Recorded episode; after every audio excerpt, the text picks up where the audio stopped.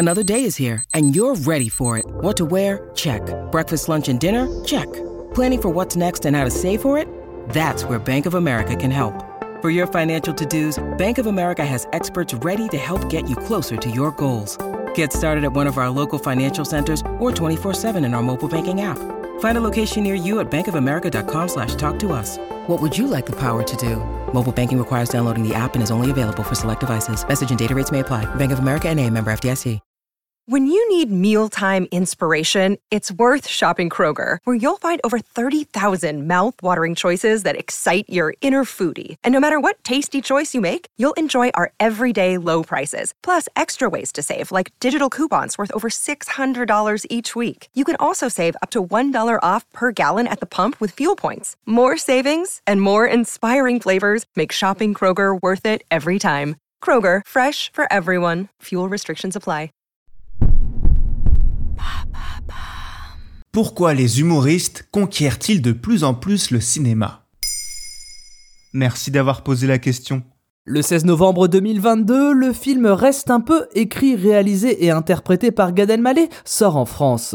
Dans ce long métrage, l'acteur propose une fiction-réalité dans laquelle il joue son propre rôle et s'imagine revenir vivre en France pour se convertir au catholicisme. Ce film arrive dans une période où une nouvelle tradition se perpétue dans notre pays, celle de voir des humoristes dans le monde du cinéma, devant ou derrière les caméras. En effet, pour différentes raisons, de plus en plus d'humoristes obtiennent des rôles sur grand écran dès lors qu'ils ont acquis un peu de notoriété. Quel est l'avantage pour un réalisateur? Pour chaque sortie de film, le nombre d'entrées en salle représente un enjeu majeur. Et pour que la fréquentation soit suffisante, plusieurs ingrédients sont importants. Le nom du réalisateur, le thème abordé, mais aussi et surtout le casting.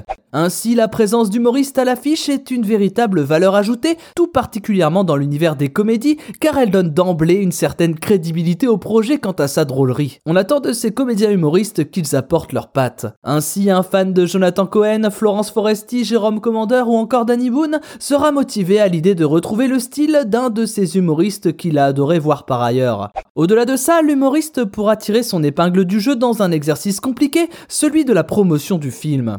Que ce soit à l'occasion d'avant-première ou d'invitation télé, l'humoriste en sera l'ambassadeur idéal. Le cinéma permet-il à un humoriste de faire passer plus de messages? Si la France a tendance à cloisonner les artistes dans un seul domaine, c'est moins vrai à l'étranger. Ainsi, la première raison que l'on peut donner au fait de voir des humoristes au cinéma est évidente, ils sont avant tout des comédiens, et faire du cinéma est pour eux un prolongement assez enthousiasmant de leur métier. De plus, l'univers du one-man show et du one-woman show est très énergivore. Il faut se renouveler sans arrêt, être sans cesse en écriture tout en devant assurer des tournées sur des rythmes effrénés. De ce point de vue, le tournage d'un film permet à ces artistes de travailler de manière différente, de casser la routine vis-à-vis de leur activité principale. Le cinéma permet-il à un humoriste de faire passer plus si le monde du one-man show se modernise et laisse de plus en plus de place au drame ou aux considérations personnelles du comédien sur scène, le cinéma est une opportunité pour l'humoriste de proposer encore plus de variété dans son jeu. On peut citer des cas extrêmes illustrés dans le cinéma français comme ce que faisait déjà Bourville à l'époque du film L'arbre de Noël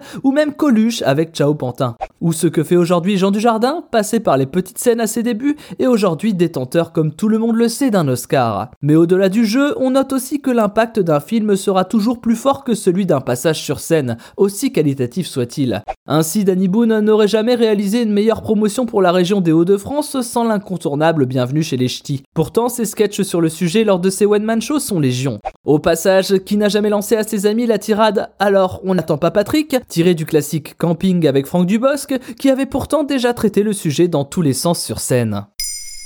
Maintenant vous savez, un épisode écrit et réalisé par Thomas Dezer. Ce podcast est disponible sur toutes les plateformes audio, et si cet épisode vous a plu, n'hésitez pas à laisser des commentaires ou des étoiles sur vos applis de podcast préférés.